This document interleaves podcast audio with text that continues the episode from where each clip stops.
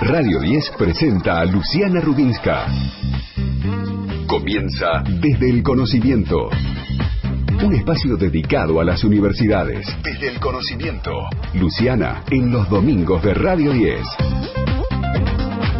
¿Qué tal? ¿Cómo les va? Muy buenas tardes, muy buen domingo para todos y para todas. El placer de reencontrarnos para hacer desde el conocimiento, porque lo que se necesita para poder crecer es tener mucho conocimiento. Estamos muy contentos de estar en Radio 10, otra etapa, otro año, junto con Jimmy Persic y el gran equipo que nos acompaña para tratar diversos temas. El conocimiento como eje central y neurálgico, las universidades como papel fundamental para la trascendencia de un país. Jimmy, ¿cómo te va? ¿Cómo has arrancado este 2021? ¿Cómo andás? Hola Luciana, ¿cómo andás?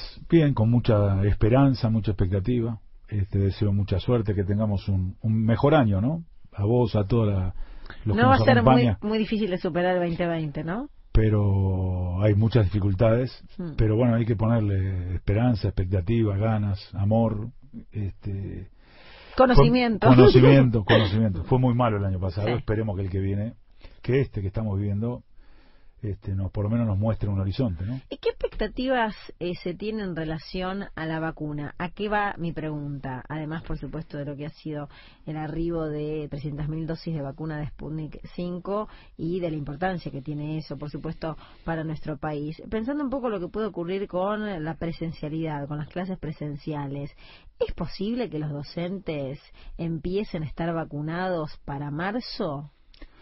Digo dicen porque son dos dosis. Son dos dosis de esta, de la de AstraZeneca que está en marzo también, son dos dosis. La de la China que veníamos hablando es una dosis. Es posible, los maestros, los docentes, los auxiliares, los no docentes van a empezar a ser vacunados en febrero, pero no van a llegar. Hay casi un universo de, de un millón y medio de, compatriotas. Eh, lo veníamos hablando, Luciana, la, la, vacuna tiene una dificultad que es sustantiva, que es la vacuna, que es tener las vacunas. La Argentina va a tener las vacunas, pero después tiene otra dificultad enorme de logística, de aplicación, de seguimiento, de segunda dosis, de fase 4, este, que lo hace todo muy complejo, pero creo que no hay otro camino que recuperar la, las clases, que recuperar la presencialidad. ¿Por qué? Porque es un derecho, lo veníamos hablando en la universidad, pero podemos hablarlo para todos los niveles, ¿no? Es un derecho para los chicos este, no es optativo, no es una opción, voy o no voy. Están las leyes, son derechos, los chicos tienen derecho a ir, tienen derecho a conocer otros chicos, a conocer otras chicas, tienen derecho a que los, los quieran, a querer, a que les guste, a separarse de sus familias. Son derechos. Entonces, mm. uno puede un, un rato, este, por una emergencia, esos derechos ponerlos entre paréntesis, pero tienen derecho todos y hay que encontrar la manera de que los argentinas, los argentinos tengan pleno ejercicio de ese derecho en el medio de una pandemia, ¿no? Que, que a veces no se tiene dimensión de lo que está pasando en el mundo y en Argentina, ¿no? Yo creo que, además, por supuesto de que es un derecho, creo que tienen que regresar las clases presenciales en la Argentina. Entiendo que la situación epidemiológica va es eh, impredecible y en estos momentos, de hecho, hay mucha preocupación por la suba de casos.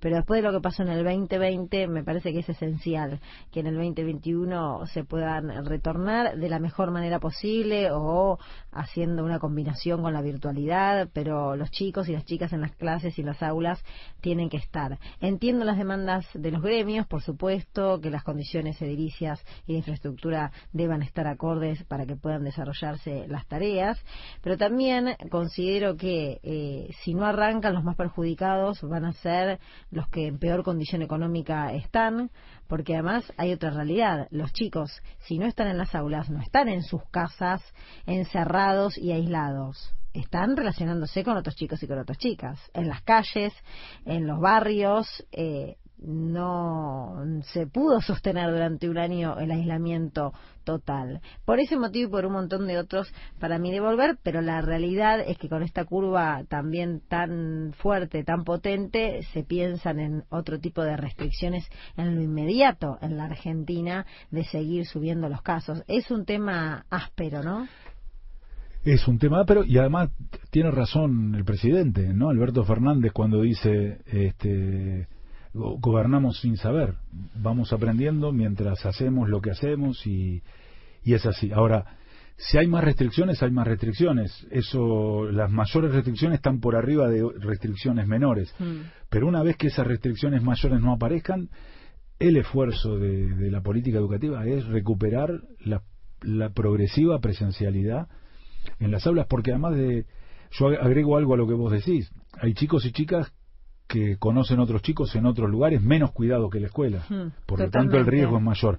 Y al mismo tiempo hay otros que tienen clase sin ninguna dificultad, porque tienen wifi, tienen equipos, hmm. tienen una habitación, una pieza, un rincón. Un... Entonces, lo que hacemos es este, hmm. potenciamos la desigualdad. Y me parece que el rol del Estado, aún en estas dificultades, en estas situaciones tan extremas, es trabajar por los derechos de todos, de todas y la igualdad, ¿no? Y lo que es imposible es que todo el grupo de maestros y maestras estén vacunados en su totalidad con estas vacunas que requieren dos dosis para el inicio de clase C al 17 en Capital Federal, como anunció Horacio Rodríguez Larrete, o sea, en marzo, como habitualmente ocurre y como está establecido en el resto del país. Vamos a seguir, por supuesto, informándole a todos nuestros oyentes cuál es la situación. Es una situación de conflicto en estos momentos. Empezado el diálogo, sobre todo en Capital Federal, el viernes pasado, en estas reuniones que han tenido los gremios con el Ministerio de Educación de la ciudad de Buenos Aires, pero es todavía muy incipiente ese diálogo. Escribinos, contactate con nosotros 1150 05 el WhatsApp del programa 1140 49 0037, el Twitter arroba de guion bajo conocimiento, el Instagram arroba desde el conocimiento, el Facebook desde el conocimiento y nuestra página web donde está todo el material que nosotros hacemos aquí y también en C5N, desde el conocimiento.com.ar y contanos ¿En qué te gustaría capacitarte este año? Todos los oyentes que llamen participan del sorteo de un libro, Gentileza de siglo XXI. ¿En qué te gustaría capacitarte este año? ¿Vos tenés algo de tiempo para seguir capacitándote, Jimmy? ¿Hay algo que te interesa, que te inquieta? ¿Qué te gustaría? A mí me gustaría hacer teatro. Ay, mira qué lindo. A mí me gustaría hacer teatro. Justo en una época difícil. Eh, la más difícil. La más difícil. ¿A vos? Mira, yo tuve mi dos clases ya de ukelele y ahora siento que soy música. Estoy todo el día con la guica ahí, con el ukelele, dándole, practicando. ¿Seis cuerdas, doce? Cuatro. Cuatro cuerdas. Cuatro cuerdas. Estás un poco alejado de Me estos confundo, ¿no? Sí, sí, sí, sí. Y mm, descubrí así de grande que me gustaba sin tener mucha capacidad, pero sí mucha predisposición. Y me encantó encontrar una nueva pasión, porque yo la considero una nueva pasión. ¿Tocas guitarra o nada? Es nada. El, primer instrumento. Es el primer instrumento. O sea, toqué flauta cuando iba al colegio primario, pero ya imagínate. Pasaron tantos años que no está en mi registro. Algunas tuve algunas clases de piano, porque mi mamá en mi casa tenía un piano y me encantaba, pero también tuve pocas clases. Después el profesor que me daba se fue y mi mamá no me puso otro profesor y no sé, dejé, tenía, creo que estaba en quinto grado. Así que ahora me encontré con la música de este lugar. Me encantó la pregunta, ¿en qué te gustaría capacitarte este año? Vos teatro, hacelo, no que el trabajo no te tape aunque sea ese ratito de dispersión, ¿o no? No, es así, tengo una gana bárbara. ¿Tenés elegido ya docente? No, nada, no tengo nada. Busqué y busqué y busqué nada. Tengo que elegir. Muy bien, entonces vamos a buscarle, ¿no? Un profesor, una profesora, para que haga teatro a Jimmy Percy. Que, ¿Con qué te vas a encontrar hoy en Desde el Conocimiento? Jimmy, ¿qué nos traes? Yo te voy a contar unas cifras para enganchar de otro lado esto que decimos, el sistema universitario argentino es particular, es, tiene características particulares. Te voy a dar algunos datos del sistema argentino, del brasilero y del chileno. ¿Qué pasa con la universidad en Chile, en Brasil y Argentina? Datos de acceso a la educación superior en en distintas realidades. La verdad que Brasil es un país federal como el nuestro, mucho más grande, federal como el nuestro. Eh, Chile es un país unitario, tienen sistemas universitarios distintos, pero además los dos son distintos del argentino.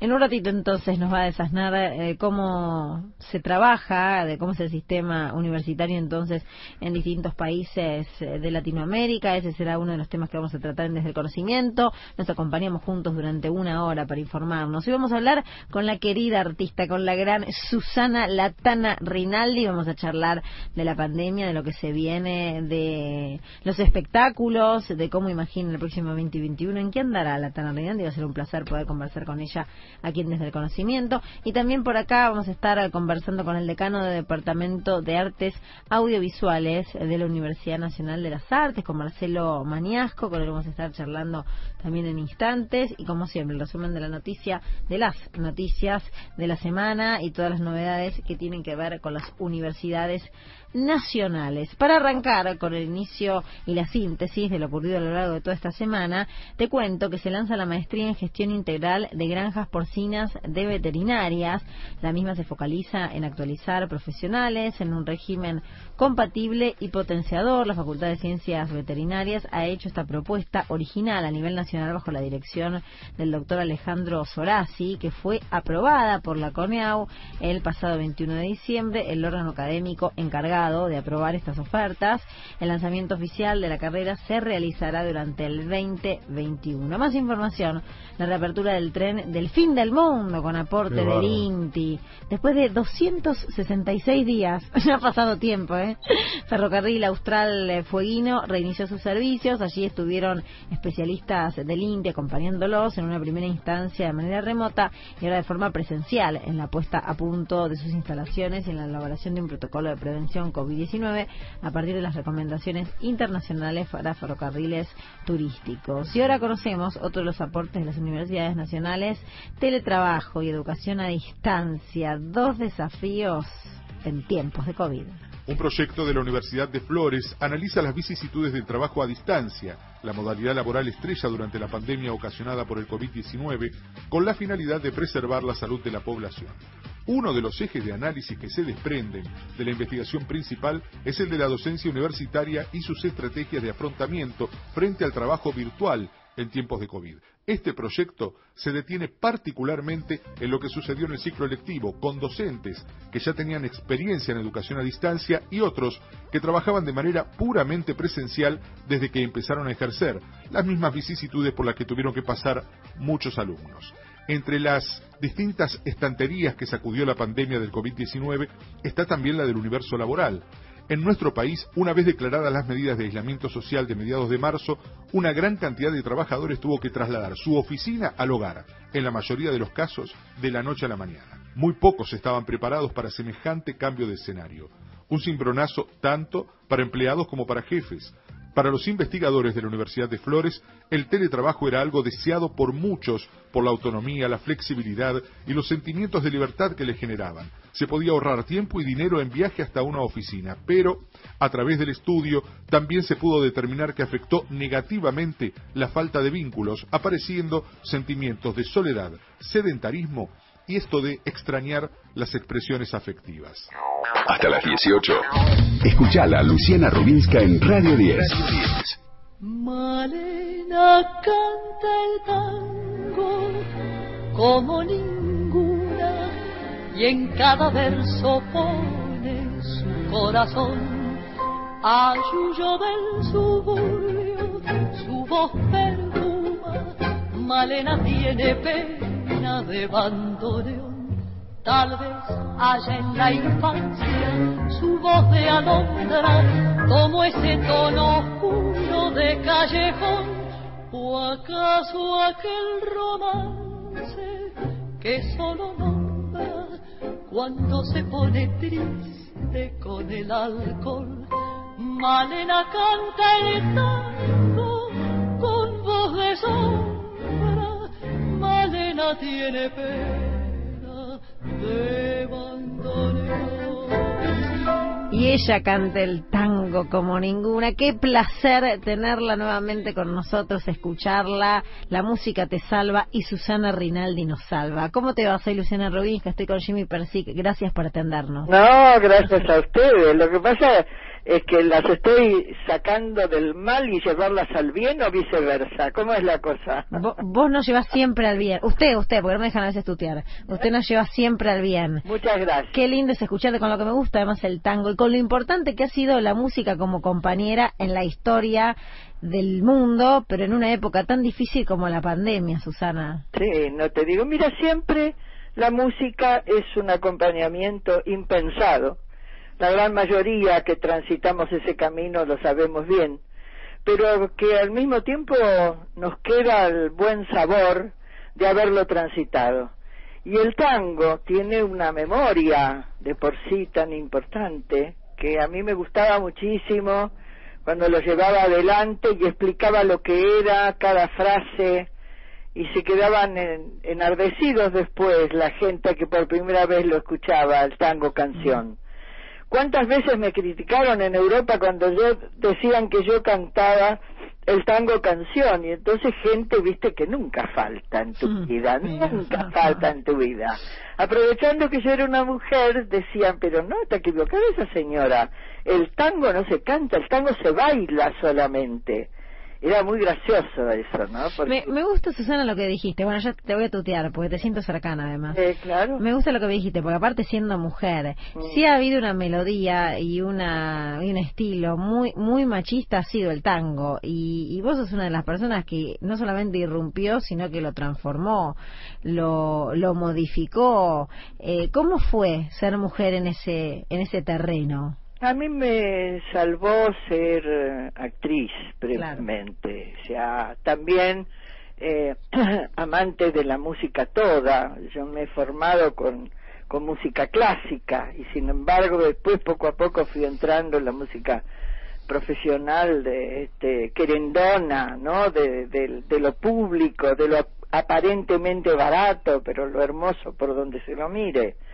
Entonces, este fue una linda tarea la mía, y digo bien fue porque, bueno, con todo lo que nos pasa en la vida, siempre estás diciendo qué suerte que hice esto, qué suerte que pasé por este lado, para este, no sucumbir. Eh, mm. Este, el tango es una, una melodía que siempre esperó de cada uno de nosotros intérpretes la posibilidad de seguir brillando. Y creo que eh, poder hablar de esto el día de hoy es un regalo que me da la vida a mí mm. también. Primero porque sé de qué hablo y segundo por la importancia que yo le he dado en Europa toda, pero que Europa toda me lo dio a mí también, ¿no? Mm. Este, en relación a lo que pasaba, a lo que decía, a lo que yo transmitía, este, a lo que traducía, era muy importante eso. Así que forma parte de mi vida de una manera insospechable al principio, pero de todas formas hermosísima al final. Eh, Susana, ¿cómo vivís esta época? ¿Has, eh, ¿Has concurrido a algún show por streaming? ¿Cómo pensás la presencialidad en el medio también de la pandemia? ¿Cómo se vive?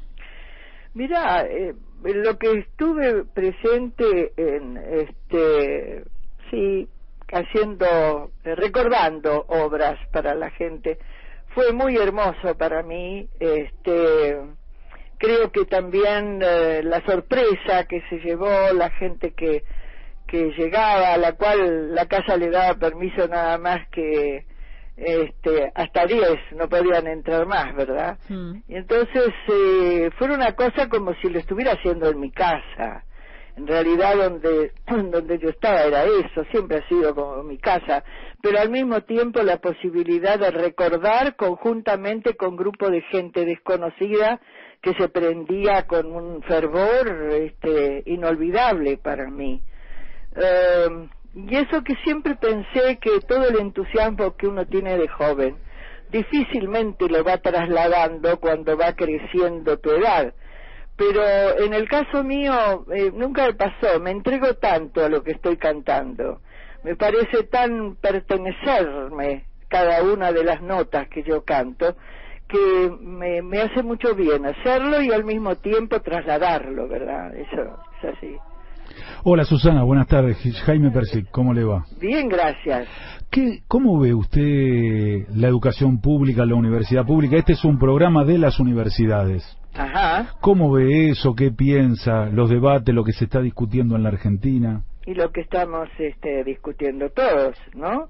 Los, los que podemos discutir y sabemos discutir, los que de pronto no saben lo que están discutiendo, de pronto también con el arte que llevamos con nosotros es que es entretener al otro porque se dé, se dé menos cuenta de lo que nos está pasando, pero en el fondo lo que pasa es no saber lo que pasa. de eso se trata, no sabemos lo que pasa. Y creo que eso es lo peor que le puede suceder al ser humano, esté donde esté. No hay una, una conversación cerrada entre distintas maneras de ver la vida que tiene nuestro pueblo este, y, poder charlar sobre esto. A lo mejor aprenderíamos de una riqueza que tenemos y que no sabemos y, o que dejamos de lado. Vaya a saber cuántas cosas han pasado dentro de, de la gente acostumbrada a hablar, eh, a extender su pensamiento eh, al pueblo, a recibir de parte del pueblo eh, conocimiento o imaginación. Lo cierto es que estamos en una tendencia que no me gusta mucho a mí. Y es esa tendencia de conformarse con lo que pasa día a día, despertar a la mañana y sentir que uno está vivo todavía, y no me gusta mucho eso. Pero es lo que hay, o sea, no nos han enseñado, al, al parecer no nos han enseñado otra forma de embestir si es que fuera necesario, es decir, de embestir esto que nos rodea que aparentemente puede llegar a hacernos tanto mal y de todas maneras nosotros lo vamos viviendo como podemos y sentimos que hasta ahora podemos seguir adelante mucho más de lo que se creía, ¿no? En fin, es, es muy largo, pero hermoso para conversar, porque es necesario. ¿Y cuál sería esa otra forma, Susana? Primero de, de dar paciencia a lo que ocurre, pero tratar de bucear un poco más de cualquiera de los costados de, nuestro país, bucear un poco más sobre de qué se trata, poder decirlo en libertad si realmente somos libertarios al, al respecto, eh, si formar una posible conversación entre gente que sabe de qué se trata y, y, no lo no lo presenta como tal. En fin, hay muchas maneras y hay al mismo tiempo un silencio concedido, como digo yo, ¿no? Y este dentro de lo cual este no podemos hablar nada porque no sabemos nada. y claro, eso es lo que pasa. Eh, ¿Qué expectativas con la vacuna, Susana? ¿En qué sentido? Si sos la primera que va a poner el brazo para ponerse la vacuna, si estás viendo permanentemente la información para saber cuándo, cuándo te vas a poder vacunar, cómo lo vivís. Sí, estoy y con la presunción puesta, naturalmente, ¿no? Mm. Este, lamentaría mucho que cuando vaya a poner el, el brazo, como decís vos, me diga, ¿qué edad tiene, señora? a ver si gastan uno o no lo gastan. Este, no sé qué pasará, pero de todas maneras soy adherente a que hay grupos de gente, grupos seres humanos que se están fabricando no para mal, sino todo lo contrario, este, el conocimiento que debemos tener día a día que nos va a permitir hacerlo eso con la convicción o no. Eso no lo puedo contestar yo. Susana, un placer. un placer escucharte, un placer conversar con vos. En algún momento nos recomendaste un libro. Hoy nos puedes recomendar una canción, un tango, si quieres, para cerrar. Sí. Eh, um, ay. Yo soy re tanguera, a mí me encanta. Oh, me encanta. ¿Cómo te llamas? Luciana. Luciana, bueno, se de cuenta que te llamas María y para todas las Marías cantáselo. Ay, que es divino. Susana, un beso grande, gracias. A todos ustedes, querido. Qué placer charlar con Susana Rinaldi. ¿Qué ha pasado aquí en Desde el Conocimiento? Lo que pasa en las universidades se escucha en la radio. Desde el conocimiento hasta las 18. Luciana Rubinska en Radio 10. Un placer poder charlar y escuchar con ese tono de voz tan lindo, tan interesante, más sus ideas, sus conceptos. Ahora nos vamos a las noticias con otros los aportes de las universidades nacionales. Investigan el vínculo entre la desincronización del reloj biológico y el cáncer. Escuchemos. El equipo de cronobiología de la Universidad Nacional de Quilmes publicó un artículo en la prestigiosa revista Science Advance que podría arrojar nuevas evidencias acerca de los efectos de andar desincronizados por la vida.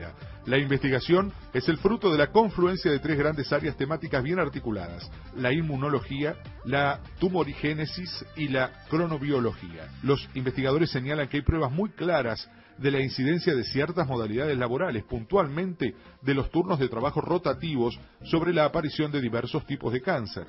Manifiestan que se generan discrepancias entre nuestro ciclo endógeno y lo que pasa en el ambiente, y eso puede traer graves consecuencias. Si el sistema inmune está desconfigurado, no tiene la misma eficacia para eliminar a los tumores. Por eso es que la sincronización del reloj interno es clave para que nuestro organismo pueda defenderse de este tipo de enfermedades. Se hizo un experimento con ratones que fueron sometidos a un ciclo de luz disruptivo para generar el desacople circadiano y a los que se les inoculó una línea no metastásica de melanoma, cáncer de piel. En el caso de aquellos a los que se sometía a una desincronización temporal, el tumor crecía mucho más rápido que los otros, con condiciones de luz, oscuridad normales. La influencia de estar sincronizados evidentemente resulta muy importante en la evolución de los tumores. ¿Sabes qué, Jimmy? Hoy estaba pensando en las vacaciones que me voy a tomar, porque solamente fueron cinco días que estuve sin venir a trabajar, así que ya estoy pensando en eso. Y pensaba que cuando agarre el auto y me suba la ruta, no voy a parar hasta recorrer el país entero. Sea que es mi sueño, es uno de mis sueños. Y para eso nada mejor que la nueva fórmula de Infinia, con su exclusiva tecnología molecular que maximiza la limpieza para que tu motor rinda como el primer día. La renovada Infinia permite que el motor soporte las máximas exigencias y mantenga siempre su rendimiento por mucho más tiempo, por muchos más kilómetros, porque no solo es volver a andar, es andar mejor. IPF Infinia. Hasta las 18. Escuchala Luciana Rubinska en Radio 10. Seguimos en Desde el Conocimiento. Muchas gracias a todos los oyentes que nos escriben, que se contacten con nosotros. Vamos a repetir las vías de comunicación, el WhatsApp de la radio 11 50 05 0710, el Facebook Desde el Conocimiento, también el WhatsApp del programa 11 40 49 0037, nuestro Instagram, nuestra página web, por donde quieras te podés contactar y contanos en qué te gustaría capacitarte este año. Jimmy dijo que quiere hacer teatro, así que está ávido de conocer propuestas para, para arrancar su, su costado artístico, expresivo, artístico expresivo. Ahí está, artístico expresivo. Eh, bueno, y confesé que empecé a tocar el ukelele. Ay, qué lindo suena, qué lindo. Muy bien, qué bien, ¿eh? Qué bien. Hay gente que está atenta a todo. Todos los oyentes que llamen van a participar del sorteo de un libro, Gentileza del siglo XXI. Ahora conocemos otro de los aportes de las universidades nacionales, un camión de ozono para desinfectar espacios públicos. Científicos de la Universidad Nacional de La Plata finalizaron la construcción del prototipo de un cañón de ozono, un equipo que permite generar altas concentraciones de ese gas para posteriormente diseminarlo en diferentes espacios públicos y así eliminar de forma rápida y segura el virus como el COVID-19, bacterias y otros gérmenes. Se trata de un desarrollo diseñado y construido en el Instituto Argentino de Radioastronomía, que se encuentra en la etapa final de pruebas respondiendo a todos los parámetros previstos.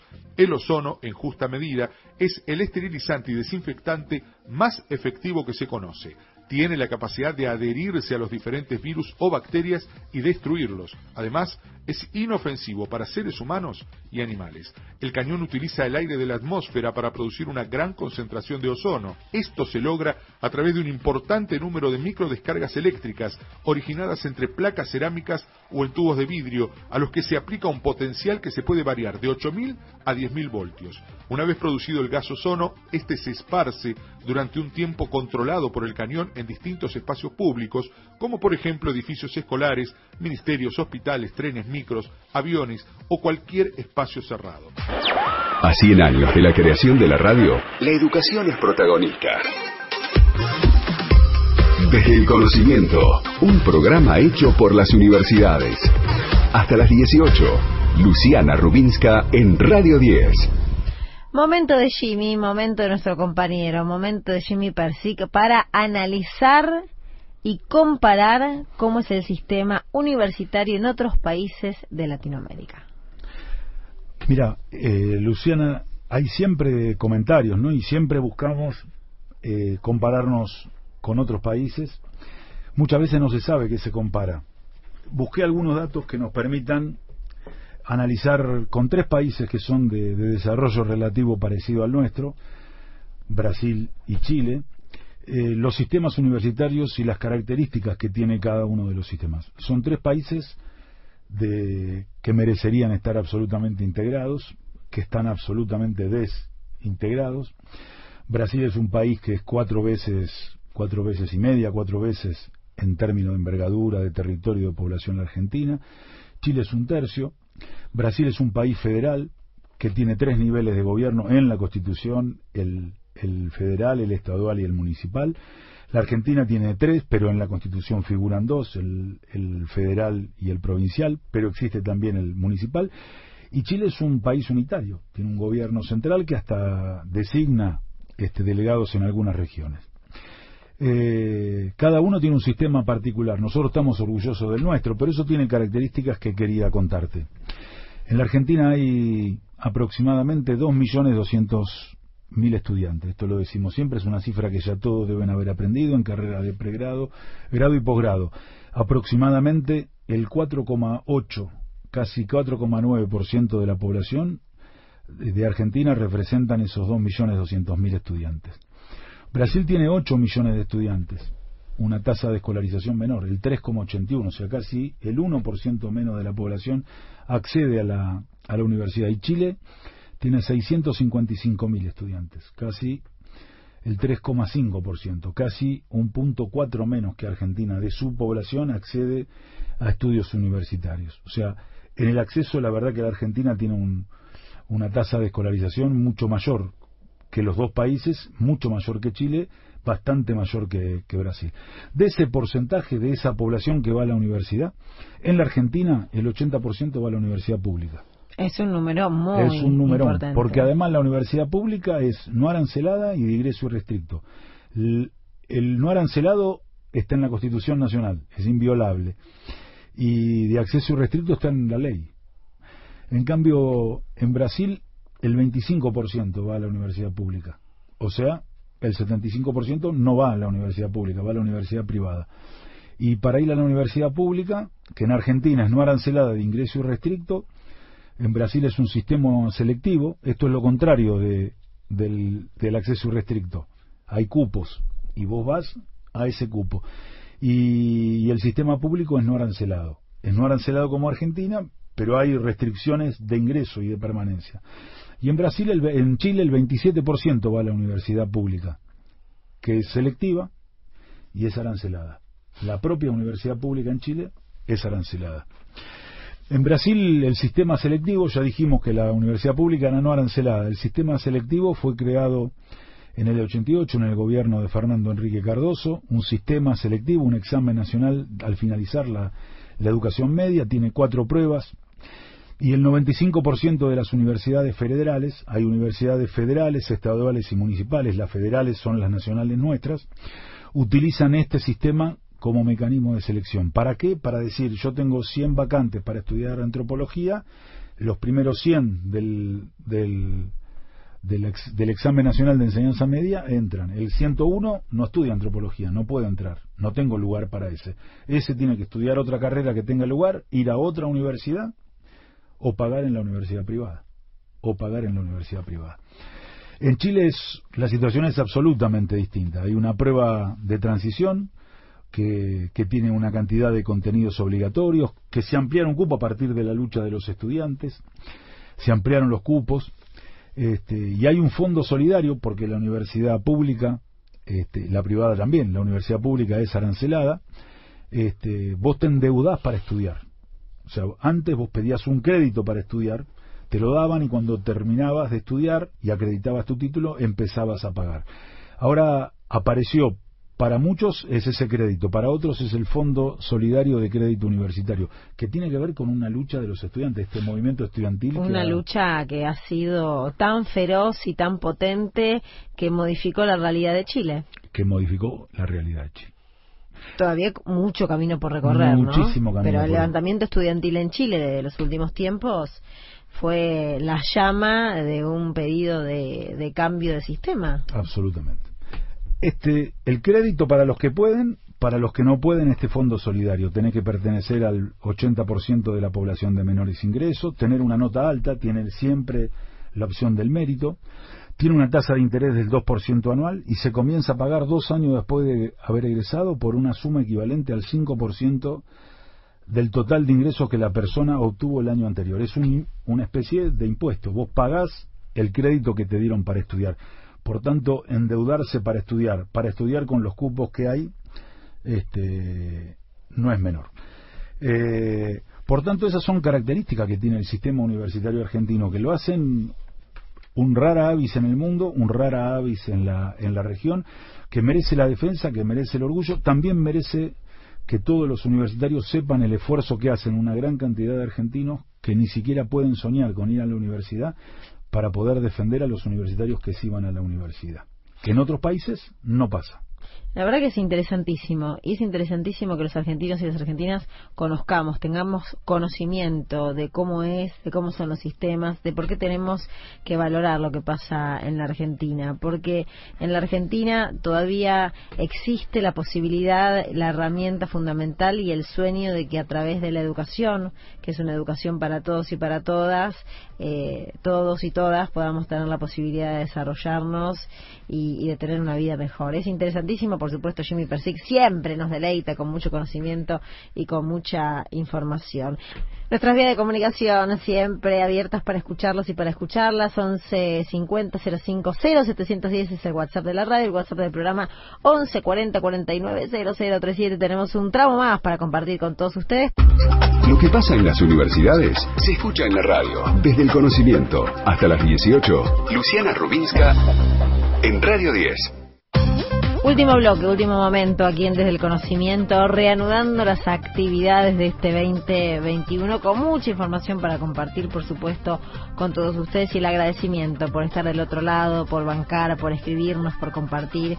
Y todavía estás a tiempo, si te querés llevar eh, uno de los libros que siempre sorteamos, todos los oyentes que llamen van a participar del sorteo del libro Gentileza del siglo XXI. ¿En qué te gustaría capacitarte este año? Por allá, ahí en la producción, ¿en qué les gustaría capacitarse? Capacitarse. ¿Pensaron o no? ¿O no? Karina Labrania. Karina Labrania, a ver. Nuevas tecnologías. Ah, nuevas tecnologías. Muy bien, muy bien. ¿Y vas por eso? ¿Y por aquí, Arielito? Cocina. Mira, siempre bienvenida a la cocina. la cocina saludable, porque si no sos saludable estás, estás afuera, ¿eh?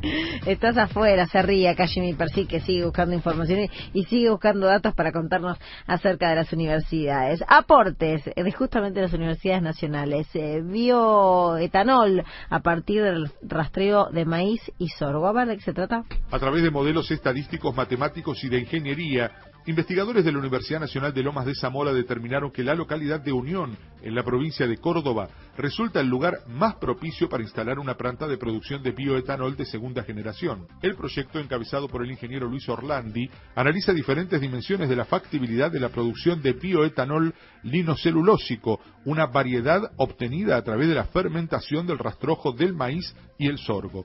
El bioetanol es un sustituto de los combustibles convencionales que se obtiene a través de la fermentación alcohólica de distintos productos.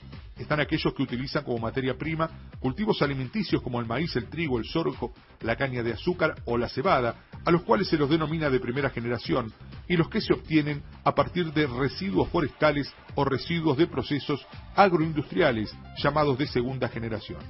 En la Argentina, Existen empresas que producen bioetanol a base de caña de azúcar, la mayoría ubicadas en Salta, Jujuy y Tucumán, mientras que otras emplazadas en Córdoba, San Luis y Santa Fe lo obtienen del maíz. El rastrojo que queda en los campos suele utilizarse para la siembra directa. Es por eso que se resalta que sacando el 30% de ese rastrojo puede producirse bioetanol sin perjudicar al campo. Estás escuchando Desde el Conocimiento, un espacio hecho por los que saben de lo que hablan.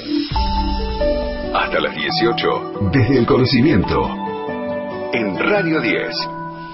Estamos en contacto con Marcelo Maniasco, que es docente, investigador, escritor y comunicador. Es todo eso y mucho más. El decano del Departamento de Artes Audiovisuales de la Universidad Nacional de las Artes. Marcelo, soy Luciana Rubín, que estoy con Jimmy Persic. ¿Cómo estás? ¿Qué tal? ¿Cómo están? Una alegría escucharlo. ¿Todo bien? Nosotros bien, por suerte. ¿Cómo, cómo se ha trabajado este tiempo dentro del Departamento de Artes Audiovisuales con lo que ha pasado con la pandemia? Sí, fue como para todo, no solamente la Universidad Argentina, para todo el planeta, una situación difícil, complicada, pero la verdad que con la fuerza, el acompañamiento de los docentes, los no docentes y sobre todo de los estudiantes, creo que pudimos llevar adelante un trabajo realmente complicado, digamos, pero que nos sirvió para empezar a hacer eh, investigaciones, coloquios internacionales y sobre todo se pudo dar la casi totalidad de todas las asignaturas, ¿no? Salvo las que eran no solo muy prácticas, sino como al ser, y vos sos una, también dime, ¿no? En realidad, eh, persona de, de la televisión, de los medios de comunicación, del audiovisual, donde se requería, se necesitaba mucho equipamiento, ¿no? Eh, esas, esas materias por ahí se, se dieron la parte teórica y se postergó la parte práctica pero básicamente además se hizo el ingreso, se recibieron estudiantes, también se recibió, se dio tanto grado como posgrado. Eh, fue un gran esfuerzo, pero bueno, creo que la situación lo merita, meritaba. Hmm. ¿Y cómo imaginan el 2021? Y, viste, el futuro siempre por definición es incierto, ¿no? Pero siempre, el último, en los últimos, el año 2020, el 2021 siempre es un poco más incierto por ahora lo vamos imaginando más allá de esta especie de batalla internacional de las vacunas, ¿no? Este, que esperamos que podemos, creo que la consigna del 2021 es unidos y vacunados, creo, pero hasta que todo esto no se vaya resolviendo y las noticias no solamente de Argentina, sino del, del mundo es que sigue habiendo otras olas, este, en un principio yo nosotros lo estamos imaginando parecido al 2020. Nosotros igualmente dentro de la universidad se han firmado protocolos, ¿no? que siempre eh, priorizando la salud de todos, de estudiantes, docentes y no docentes, pero bueno, este, ver por ahí en febrero, marzo, si algo ha cambiado, y si no, en un principio siguiendo ¿no? con esta la educación remota, que fue lo que en realidad funcionó, funcionó bastante bien, y porque las universidades tienen esto que es de la circulación de la gente, que siempre es mucha, y de, de grandes distancias, ¿no? Por ahí a diferencia de la primaria y de la secundaria. Hola Marcelo, ¿cómo te va? Buen año, Jimmy Percy, ¿cómo andas? Jimmy, ¿qué tal? ¿Cómo estás? Igualmente, una alegría escucharlos. Lo mismo. Marcelo, ¿qué se investiga en las artes audiovisuales? ¿Cuál es el aporte a la producción de de conocimiento, de arte, de sensibilidad, de, cuestiones éticas, estéticas, de cultura. ¿Qué se investiga? ¿Qué se hace? ¿Qué es lo que ustedes proponen? ¿Qué se propone? Casi te diría que si hiciste un rápido, pero breve, pero fuerte resumen, las artes audiovisuales, que creo que son de las llamadas industrias culturales en el sentido amplio, va es la más, creo que la más la más fuerte, ¿no? Como hasta por eso además se habla de la industria audiovisual.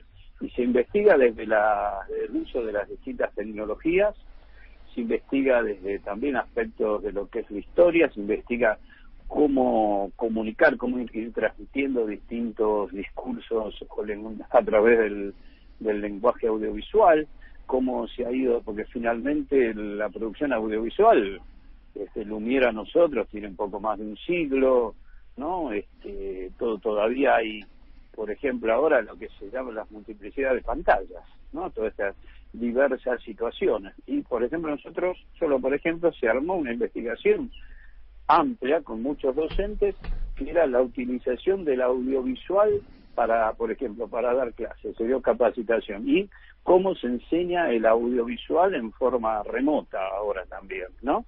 Este, ahí, así que, mira, aprovecho, justo nosotros ahora vamos a sacar la primera publicación del programa de investigación que tenemos, los programas, las distintas investigaciones, que la estamos por sacar ahora en abril, que va a ser virtual. Creo que estos momentos de la pandemia también sirvieron para organizar distintos tipos de conocimiento, ¿no? Y nosotros va tanto de autores internacionales, como por ejemplo, que es Pasolini, o nacionales como Leonardo Fabio, latinoamericanos, etcétera. No, no, le estaba diciendo eso a modo de ejemplo y también por, eh, hay utilización con objetivos terapéuticos de la producción audiovisual. Como seguramente recordarás, tenemos convenios con hospitales como el Borde, etcétera. Trabajamos en conjunto con universidades italianas eh, en donde pacientes psiquiátricos hacen producciones audiovisuales, desde el storyboard ¿no? hasta el guion, hasta parte de las postproducciones. Es decir, se investiga así. Marcelo, y acá hay una cuestión, la universidad es universal y refleja el conocimiento universal y lo tiene que transmitir, proteger y difundir, pero también lo hace desde un lugar, que es nuestro lugar en el mundo, ¿no? un país que está en el sur del mundo, pero que no quiere ser el, sur del mundo, no quiere estar abajo del mundo, quiere defender su cultura, transmitir su cultura. Entonces hay una transmisión cultural universal. ¿Qué transmitimos de lo nuestro? No, bueno, por ejemplo, nosotros tenemos, creamos una maestría en cine sudamericano y, la, y con orientación latinoamericano. Este, el cine argentino históricamente es, es, importante, no solamente el cine, sino toda la producción audiovisual como la televisión, documentales, etcétera, y ese es un espacio que nosotros hemos, este, vamos decir, subrayado y con negritas, como diríamos ahora en los tiempos de la computadora, valorizado básicamente a través de la maestría y el atravesamiento, ¿no? Porque creo que no solamente que es una materia, esa historia del cine argentino, sino como las formas de atravesar. Eh, y no solo en cuanto a la producción o a la dirección, sino a distintos trabajos de los técnicos, por ejemplo. La iluminación, el sonido, los guionistas. Nosotros tenemos grandes guionistas, digo. El audiovisual tiene esta característica, que no es la producción de uno solo, sino son un equipo, un múltiple equipo de gente trabajando con, con distintos con distintos objetivos, ¿no? En Argentina nombré a Leonardo Fabio solo para uno de los grandes directores reconocidos a nivel internacional. Grandísimo, ¿no? La producción y, y además con una posición original en cuanto a la producción, ¿no? Que reconocido no solamente, digamos, por nosotros, ¿no? Y creo que por eso puse el valor como esencial, ¿se acuerdan que hace años hablábamos de la, de la discusión que la guerra es cultural, ¿no? Creo que la que el audiovisual tiene ese lugar esencial, voy a exagerar un poco, ¿no? Digo, comparable muchas veces a la ingeniería, este, decir cómo transmitir el conocimiento, cómo transmitir las ideas y qué ideas transmitir. Bueno, la Argentina necesita ingenieros, pero también necesita directores de cine, ¿no? Necesitamos todo el desarrollo para el desarrollo hace falta todo, ¿no? Claro, exactamente, es una por eso hablamos de la industria. Por eso yo no dije, claro, por supuesto que se necesitan ingenieros y médicos, etcétera, ¿no? Pero digo, hay una parte de la de la parte de la batalla cultural que el audiovisual tiene un rol absolutamente central. Totalmente, indudablemente. Marcelo, un placer haber charlado con vos y haber conocido un poquito más acerca de cómo se trabaja en el Departamento de Artes Audiovisuales de la Universidad Nacional de las Artes. Un beso grande. Un beso para todos, un saludo y bueno, esperemos este año volver a vernos como hacíamos antes. Y sí. Eh, tenemos absolutamente fe también en todo esto. Marcelo Maníasco, docente, investigador, como recién decía, decano del Departamento de Artes Audiovisuales de la Universidad Nacional de las Artes, paso por Desde el Conocimiento. Estás escuchando Desde el Conocimiento con Luciana Rubinska en Radio 10 últimos momentos y hay una ganadora del libro que sorteamos siempre los domingos aquí en Radio 10. Se trata de María Laura de Liniers. La producción se va a estar contactando con vos, María Laura, para hacerte entrega del libro. Ha sido la ganadora del día de hoy y hay muchos agradecimientos que tenemos que hacer, como siempre, querido Jimmy Parsico. Por ejemplo, agradecerle a la Universidad Nacional de San Martín. A la Universidad Nacional de Urringam. A la Universidad Nacional de Lomas de Zamora. A la Universidad Nacional del Centro de la provincia de Buenos Aires. A la Universidad Nacional de Jujuy. A la Universidad Tecnológica Nacional. A la Universidad Nacional del Chaco Austral. A la Universidad Nacional de la Patagonia San Juan Bosco. A la Universidad Nacional de José Cepaz. A la Universidad Nacional de Mar del Plata. A la Universidad Nacional de Moreno la Universidad Nacional Arturo Jaureche. A la Universidad Nacional de San Luis. A la Universidad Nacional de Rafaela. A la Universidad Nacional del Noroeste de la provincia de Buenos Aires. A la Universidad Nacional de Misiones. A la Universidad Nacional de Chilecito y a todos los oyentes que hacen posible que desde el conocimiento siga creciendo domingo tras domingo. No hay universidades en estos momentos porque es un parate, un momento de receso, pero desde el conocimiento no descansa. Para nosotros no hay vacaciones. 365 días al año que estamos aquí para compartir con ustedes cuáles son los progresos del conocimiento. Aparte, un programa amplio. Hoy, charlando con la Tana Rinaldi, un lujo tenerla también en nuestro programa. Le agradecemos muchísimo la producción de las noticias. Estuvo de las universidades, estuvo Héctor Silva. La producción siempre, Karin Labrani ahí adelante de todo. La producción general, Frick Producciones. La operación técnica, sin ellos no somos nada. Ariel Linoco, una cosa brillante. Y Seba Merani con Jimmy Parsic. Yo soy Luciana Rubins, que hacemos siempre a partir de las 5 de la tarde desde el conocimiento, ya llegando a las 6. Dejamos, por supuesto, y le damos el paso a Tony Coleman. Sigue la información en Radio 10 y nosotros el próximo domingo nos volvemos a encontrar a las 5 para hacer desde el conocimiento. Que tengan una linda semana.